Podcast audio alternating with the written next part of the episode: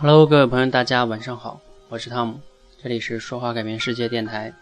那在今天白天的时候呢，有一位小伙伴通过微信加到我哈，然后呢，然后他就跟我说他自己啊胆子特别小啊，每次见到这种陌生人啊，就是吓得啊不敢讲话，很怕自己讲错话。然后我就问他，我说那你为什么不敢讲话呢？你是从什么时候开始发现自己这样的呢？他说他从小就这样。然后他说他担心自己讲的不好，啊，被别人嘲笑，留下一个不好的印象。然后呢，对于他这个问题呢，我想今天我想很多人可能也会有这样一个啊一个困惑哈。那我统一的给大家来分享一下。嗯，首先呢，很多的时候啊，我们觉得就是我们自己啊，比如说由于出丑了，然后别人呢就会这样那样的。啊，嘲笑也好，或者说讽刺也好，或者留下一个不好印象，然后让人家记住也好。其实我想跟你说一句话是，是你想多了。为什么呢？因为怎么讲呢？大家一定听过一句话叫“家家有本难念的经”。其实每个人啊，就是在当下的一个场景中，比如说他发生了一件事情，然后比如说像，假如说现在你和我在面对面。然后我发现啊，你讲话讲错了，然后我觉得，啊，当时你出丑了。我当时我可能确实是知道这个事情，但是说白了，我离开这个场合之后，我一旦离开了之后，我自己还有我自己的烦恼的事情，或者我想要去做的事情，我才会不会记着你这个破事儿。我记着你这事对我有什么好处啊？我拿着你啊，我刚刚见到一个人，他那个讲话特别有意思，讲话特别的啊，不会讲。我我跟别人去炫耀这件事情，你觉得对我有什么好处吗？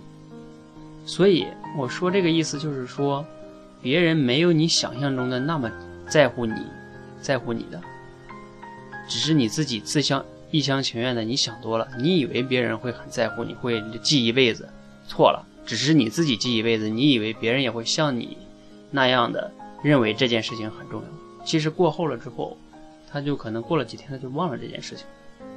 所以呢，放宽心，去讲就行了，没有人那么在乎的。这是我分享想分享的第一点。第二点呢，就算当时啊，有些人当时有一些嘲笑，其实过后啊，他就忘了。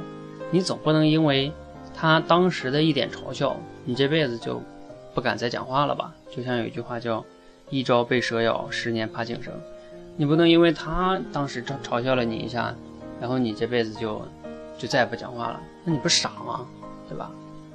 我再说一下第三点，第三点也非常非常重要。这个社会上啊，就林子大了呢，什么鸟都有。也确实有些人呢，他就拿别人的这种丑啊，然后呢，去当这种他以后跟别人说话的一些谈判的这种谈话的这个叫，也可以叫素材吧，啊啊，背后到处去讲啊，或者说记住。然后去宣扬，也许他是开玩笑，也许他是拿着别人的这种笑料，然后去去干嘛哈？没什么讲的了，很无聊。那这样的人呢？你想一想，他的素质高吗？他的素质特别低，对吧？自个儿都没有一些特别有意思的事情，然后拿着别人的一些出丑去去嘲笑别人，还是还在背后，对吧？还记着。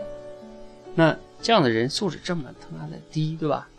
你其实不用在乎他。我刚才说了一句很这种啊，爆了一个小粗口哈，没关系。你想一想，这样人你就该骂他，对吧？